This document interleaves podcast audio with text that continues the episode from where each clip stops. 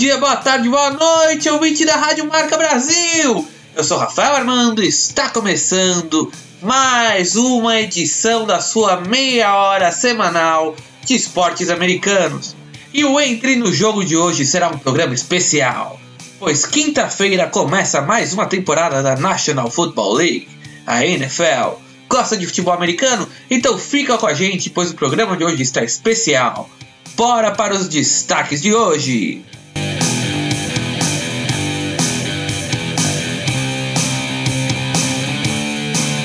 Na NFL, quinta-feira, Green Bay Packers e Chicago Bears dão início à centésima temporada da NFL.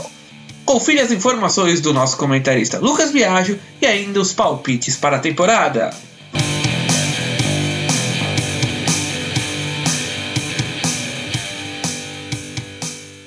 Na MLB, Minnesota Twins batem recorde de home runs em uma única temporada. Justin Verlander do Houston Astros faz um no-hitter na partida contra o Toronto Blue Jays. E ainda, Brasil se classifica para a Copa do Mundo de Softball Feminino.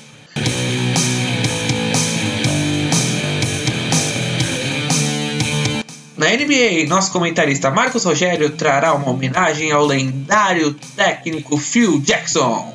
E ainda, como está a Copa do Mundo de Basquetebol. O Entre no Jogo começa agora!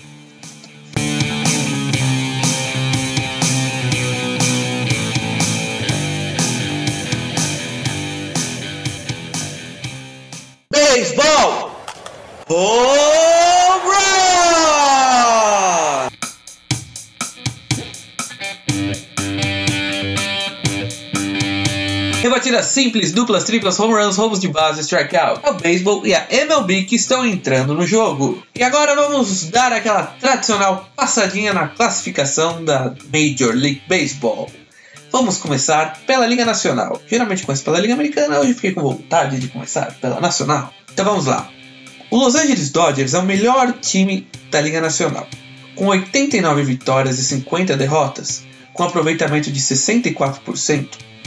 Os Dodgers ganharam 82 e perderam 42 das partidas que disputaram entre times da sua própria liga e lideram com folga tanto a divisão Oeste da Liga Nacional, onde estão 17 jogos e meio à frente do segundo colocado, que é o Arizona Diamondbacks, e 22 jogos à frente do São Francisco Giants, seus maiores rivais. O segundo colocado da Liga Nacional é o Atlanta Braves, que é o primeiro da divisão leste, onde está 6 jogos e meio à frente do Washington Nationals. Já o terceiro colocado é o St. Louis Cardinals, líder da divisão central, a divisão mais concorrida de toda a MLB.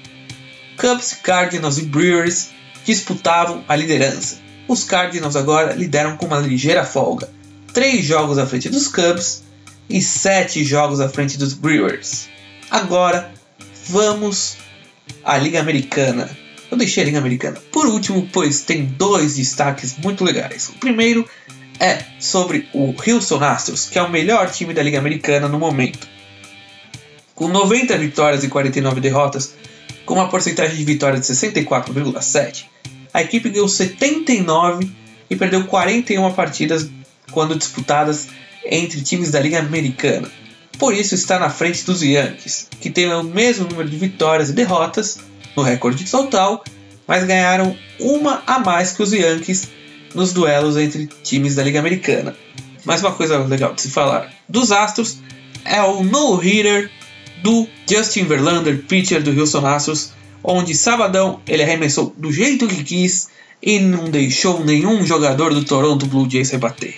Continuando falando dos Astros, eles são os líderes da divisão Oeste, onde estão 10 jogos e meio à frente do Oakland A's, o segundo colocado da divisão. O segundo melhor time da liga, como eu disse, é o New York Yankees, que tem 90 vitórias, 49 derrotas, também, assim como os Astros, 64,7% de aproveitamento e estão 9 jogos à frente do Tampa Bay Rays, o segundo colocado da divisão. O terceiro melhor time da liga é o Minnesota Twins. Os Twins também têm um detalhe muito legal a se contar. No mesmo dia que o Justin Verlander rebateu um no-hitter, os Twins bateram o recorde. Rebateram o home run de número 268, sendo assim o melhor time em toda a história da MLB, sendo assim o maior número de home runs feitos por um time na história de toda a MLB, passando o recorde do New York Yankees que era 267. Só que a diferença é que os Twins ainda têm um mês inteiro para ampliar este recorde. E os Twins são os líderes da divisão central da Liga Americana, cinco jogos e meio à frente do Cleveland Indians. Agora vamos ver como ficaria a MLB se ela terminasse hoje. Se enfrentariam via wildcard na Liga Americana Tampa Bay Rays e Cleveland Indians. O vencedor dessa partida enfrentaria o Houston Astros. E o New York Yankees enfrentaria o Minnesota Twins na próxima fase, nos playoffs. E na Liga Americana, Cubs, Chicago Cubs e Washington Nationals se enfrentariam no wildcard e quem avançasse teria um confronto com Los Angeles Dodgers, enquanto Atlanta Braves e St. Louis Cardinals disputariam na outra chave. Então, teremos um mês de setembro muito agitado, sendo o último mês da temporada regular da Major League Baseball. Estamos acompanhando esse campeonato maravilhoso desde o primeiro jogo e vai ser muito legal terminar ele com você, ouvinte da Rádio Marca Brasil. E agora vamos ao próximo assunto do beisebol, que na verdade é o softball, uma outra maneira de se jogar beisebol. O softball foi criado para ser disputado em salões. E por isso o campo é menor e tem algumas regrinhas diferentes, como por exemplo o jeito do arremessador arremessar a bola. E o softball é muito forte entre as mulheres. Na maioria das vezes as mulheres não jogam beisebol e sim jogam softball. Estava rolando no Canadá classificatória para as Olimpíadas de 2020 no Japão. As meninas da seleção brasileira fizeram história. Ganharam de Cuba um dos principais países do beisebol e do softball, e acabaram na quarta colocação com 5 vitórias e 3 derrotas. Mas infelizmente não se classificaram para as Olimpíadas de 2020 em Tóquio. Os classificados da chave Brasil foram México e Canadá. Mas, junto com México e o Canadá, e também Porto Rico, as meninas do Brasil fizeram história e classificaram a seleção para a Copa do Mundo de Softball que vai acontecer em 2021. Então, parabéns meninas do Brasil, vocês são orgulho do softball brasileiro. Basquete! De três! E vamos invadir as quadras, pois a National Basketball Association está entrando no jogo. E hoje o nosso comentarista Marcos Rogério trará uma análise de um dos maiores, trará uma análise sobre um dos maiores técnicos da história do basquetebol, Phil Jackson, campeão com os Lakers e com os Bulls. É com você, Marcos! Boa noite, amigos do programa Entre no Jogo, na sua rádio Marca Brasil. Aqui quem fala é seu comentarista de NBA, Marcos Rogério. Hoje não vou fazer prognósticos sobre a temporada 19-20. Vou falar sobre uma dica cultural o livro Onze Anéis, que fala da lenda dos técnicos Phil Jackson, que além de conquistar dois anéis de campeão da NBA como jogador pelos Knicks na década de 70, conseguiu formar duas dinastias nos anos 90 e 2000. Com o Chicago Bulls, ele alcançou seis títulos entre os anos de 89 e 98, fazendo o grande cestinha e melhor jogador de todos os tempos Michael Jordan jogar de forma mais coletiva e assim fazer os Touros de Chicago levar seis anéis para casa nos anos de 91, 92, 93, 96, 97 e 98. Além de Michael Jordan, ele conseguiu colocar na cabeça do rebelde Dennis Rodman que ele seria um dos melhores embaixo do garrafão Além de contar com o genial Scott Pippen, Phil teve outros vários bons jogadores, como o croata Tony Kukoc e o armador e hoje técnico campeão pelo Golden State Warriors Steve Kerr. Já nos Lakers, foi difícil domar o talentoso Kobe Bryant, mas ele conseguiu. o tornando líder de um time sensacional. Formou uma ótima dupla ao lado de Shaquille O'Neal. Mesmo não sendo amigos dentro e fora de quadra, jogavam muito em prol dos Lakers. Na Califórnia, Phil levou os anéis nos anos de 2000, 2001, 2002, 2009 e 2010, além de outras conquistas individuais, como melhor técnico na temporada de 96. Entrou para o Hall da Fama em 2007 como o recordista de conquistas de campeonatos como jogador e técnico, além do recorde de maior percentual de vitórias na liga, 70,4. Simplesmente o melhor. E agora, Marcão, nos conte como está a Copa do Mundo de Basquetebol. É com você. Deixa eu fazer um parêntese sobre o basquete americano e falar um pouco da nossa seleção no Mundial de Basquete que se iniciou essa semana. A seleção brasileira está no grupo F e começou bem. Ganhamos da seleção da Nova Zelândia por 102 a 94. Agora vamos para o jogo contra os favoritos do grupo, a seleção grega do mitológico Yannis Antetokounmpo, que venceu a seleção de Montenegro na estreia. Se a nossa seleção conseguir neutralizar o All-Star, poderemos sair com a vitória e garantir classificação para a próxima fase. O destaque da partida foi Leandro Barbosa, que saiu como cestinha da partida com 22 pontos. Por hoje é só, pessoal. Volto na semana que vem com mais alguma história para contar sobre a temporada 19-20. Um grande abraço, boa noite, ouvintes e chua! Valeu, Marcos! E agora vamos seguir o programa com. Futebol Americano!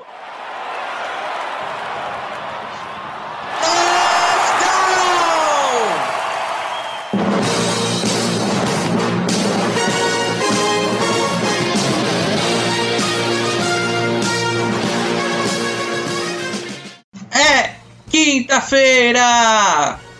É quinta-feira! Quinta-feira, meu amigo, começa a centésima temporada da National Football League. A primeiríssima partida será entre Green Bay Packers e Chicago Bears, uma das principais rivalidades do esporte da bola oval. E agora, vamos com o comentarista Lucas Biagio que trará informações sobre essa temporada que inicia. É com você, meu amigo! Vai lá, Lucas Biagio! Alô, alô, ouvintes da Rádio Marca Brasil, tudo bem? Nesse último final de semana, foi uma das épocas mais movimentadas da liga. Os cortes de elencos de 2019 das franquias, onde tiveram que reduzir de 90 para 53 jogadores. As demissões começaram já na sexta, e como são muitos jogadores, vou falar dos principais nomes desses cortes e transações, beleza? Então vamos lá.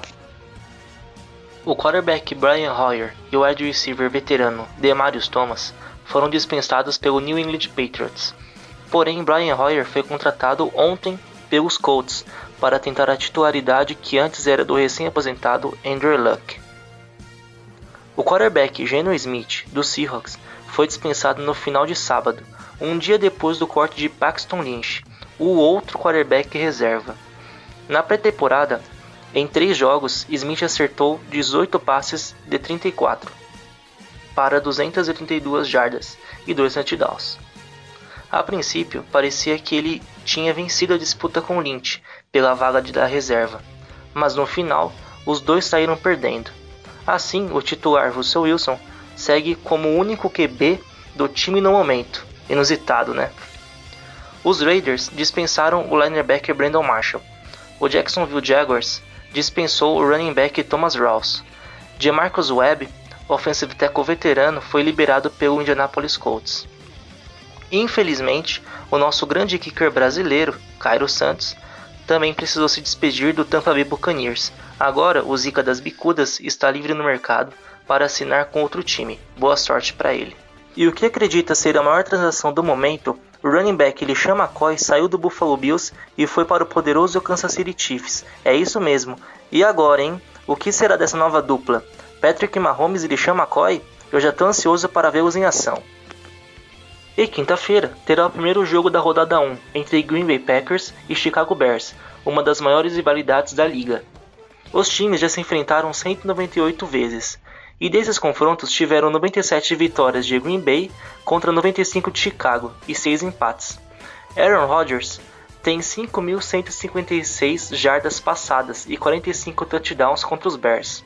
Mas no quesito Hall da Fama, Chicago leva maior, tendo 28 jogadores, enquanto os empacotadores da Bahia Verde possuem 25. E aí, quem você acha que vence a partida de número 199? Valeu, Lucas! E agora vamos começar os palpites para a temporada 2019-2020 da NFL a centésima temporada do esporte da bola oval. E agora vamos voltar então com o Lucas Biagio, que será o primeiro a dar os palpites, a palpitar sobre a próxima temporada. Agora o meu palpite para campeão de cada divisão. AFC Leste, Patriots. AFC Norte, Ravens. AFC Sul, Texans. AFC Oeste, Chiefs. Agora na National Football Conference. NFC Leste, Cowboys. NFC Norte, Vikings, NFC Sul, Saints e NFC Oeste, que para mim será a mais disputada, acredito na soberania dos Rams mais uma vez. Então é isso aí, caro fã. Espero que tenha uma excelente temporada esse ano. De Lucas Biagio para o programa Entre no Jogo. Valeu, Lucas. E agora é com ele, com Marcos Rogério, nosso comentarista de basquetebol, que também entende muito de futebol americano. Vai lá, Marcos! Fala ouvintes do programa Entre no Jogo da sua rádio Marca Brasil. Aqui quem fala é Marcos Rogério, o seu comentarista de NBA, que hoje falará sobre NFL, a Liga de Futebol Americano. Hoje falarei meu prognóstico para as finais de conferência da NFL, Conferência Americana, as finais Baltimore Ravens e Kansas City Chiefs, com vitória do Kansas City Chiefs. Conferência Nacional, Seattle Seahawks e Dallas Cowboys, com vitória dos Cowboys. E dia 2 de fevereiro de 2020, no Super Bowl 54, graças a Deus verei novamente os Cowboys serem campeões. Um grande abraço, fiquem com Deus e até lá! Agora é a minha vez de palpitar. Vamos lá, começando pela AFC. Na divisão leste, para mim, será mais uma vez do New England Patriots. No norte, aposto no Pittsburgh Steelers. No sul, vou de Houston Texans. E no oeste, aposto no Kansas City Chiefs de Patrick Mahomes. Como wildcard, aposto Baltimore Ravens e Oakland Raiders. Aposto que o campeão da conferência será o New England Patriots e eles vão para mais um Super Bowl. Agora vamos para a National Football Conference, a NFC. No leste, aposto no Philadelphia Eagles. No norte, Chicago Bears. No sul, New Orleans Saints. E no oeste, Los Angeles Rams. Via wildcard avançam Dallas Cowboys e Seattle Seahawks. O campeão da conferência, na minha opinião, será os Cowboys. Apostei que eles passam como wildcard, mas eu ainda acho que eles serão os campeões da conferência e vão surpreender todo mundo, apesar da temporada regular não ser o esperado, pois todos esperam que os Cowboys sejam campeões da divisão. E então o Super Bowl para mim será entre Cowboys e Patriots. E nós vamos acompanhar todos os detalhes da centésima temporada da NFL aqui no Entre no Jogo na Rádio Marca Brasil.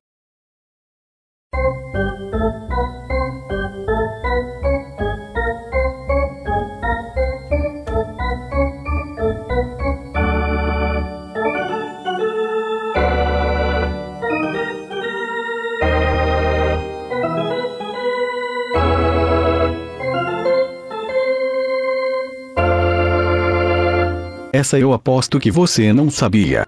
Já parou para pensar como são feitas as bolas de futebol americano?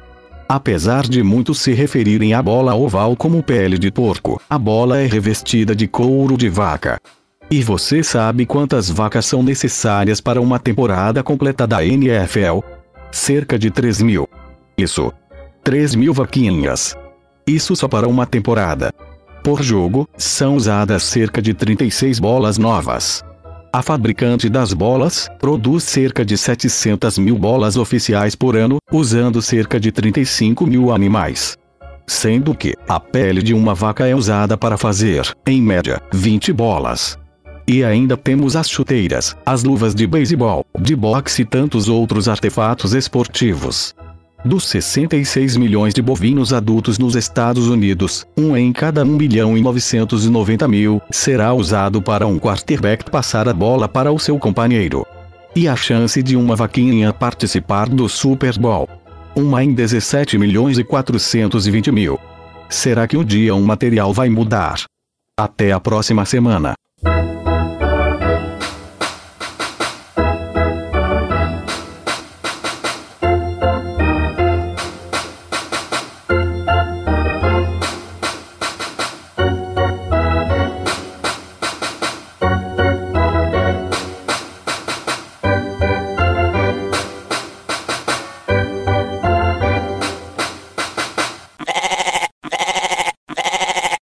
Momento GOAT Os maiores de todos os tempos.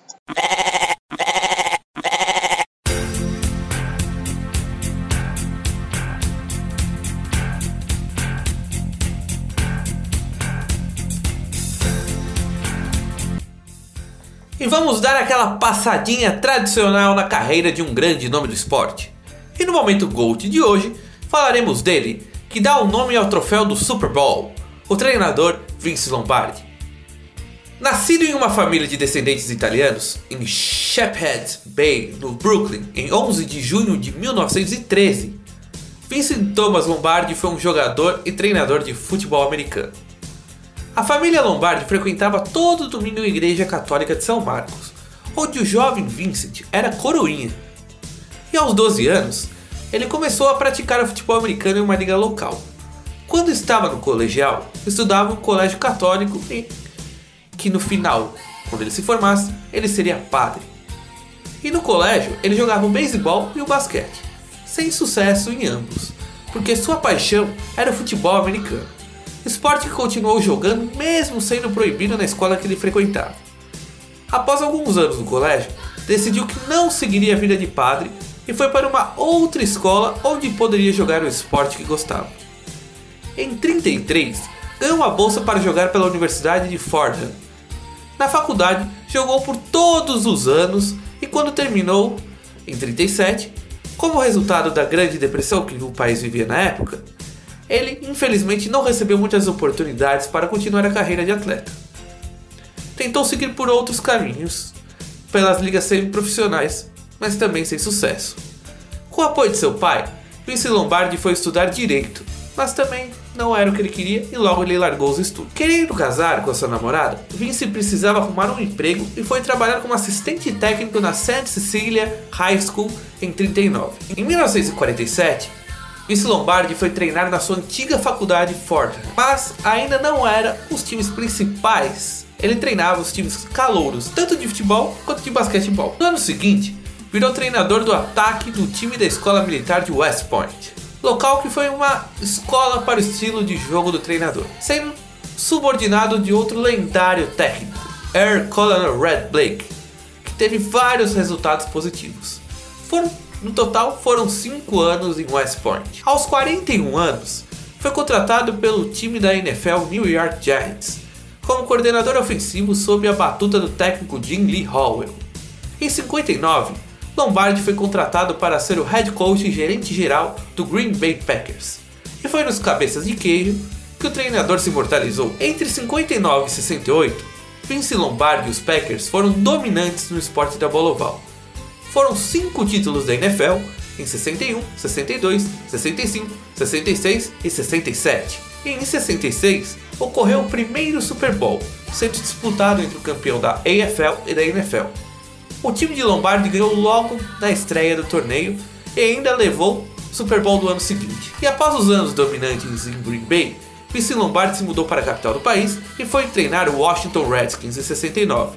Mas infelizmente o treinador morreu no ano seguinte. Após a sua morte, a organização da NFL decidiu batizar o troféu mais importante dos esportes americanos com o nome do treinador. O sucesso de Vince Lombardi refletem em seus números, foram 105 vitórias e apenas 35 derrotas. Nos playoffs os números são ainda mais incríveis. De 10 jogos, de 10 jogos, presta atenção, de 10 jogos, foram 9 vitórias e apenas uma derrota. uma porcentagem de vitória na sua carreira de acima de 70%. São números incríveis. Números de Gold.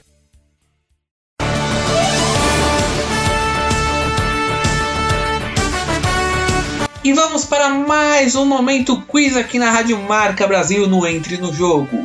Já que estamos perto da abertura da temporada da NFL, vamos testar você sobre a National Football League. Vamos à primeira pergunta de hoje. Qual foi o primeiro time da história da NFL a ir para os playoffs com mais derrotas que vitórias? Letra A: Seattle Seahawks. Letra B: Cleveland Browns. Letra C, San Francisco 49ers. Letra D, Baltimore Ravens. 5 segundos para você, meu amigo ouvinte, pensar.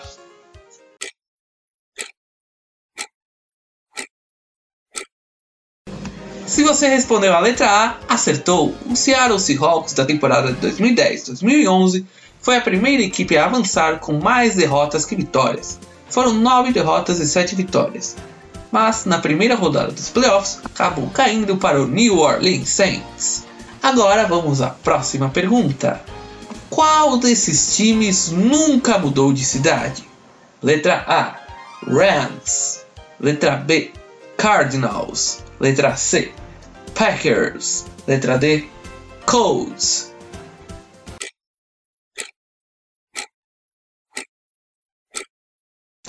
Se você respondeu letra C, acertou. Os Packers nunca saíram da cidade de Green Bay, no Wisconsin. E vamos ver se você prestou atenção no momento Gold. Em que ano ocorreu o primeiro Super Bowl e que time foi campeão? Letra A: 1967 Kansas City Chiefs. Letra B: 1985 Chicago Bears. E letra C: 1967 Green Bay Packers. 5 segundos para você responder.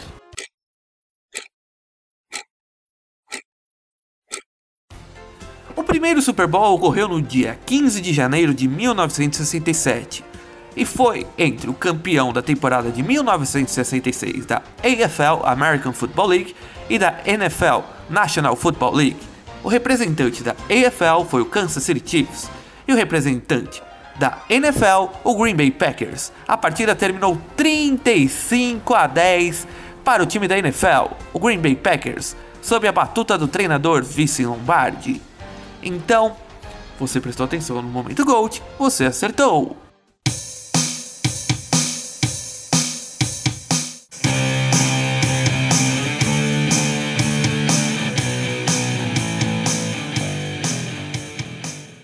Estamos encerrando mais um Entre no Jogo aqui na Rádio Marca Brasil. Você ficou comigo, Rafael Armando, nessa meia hora semanal sobre os esportes americanos.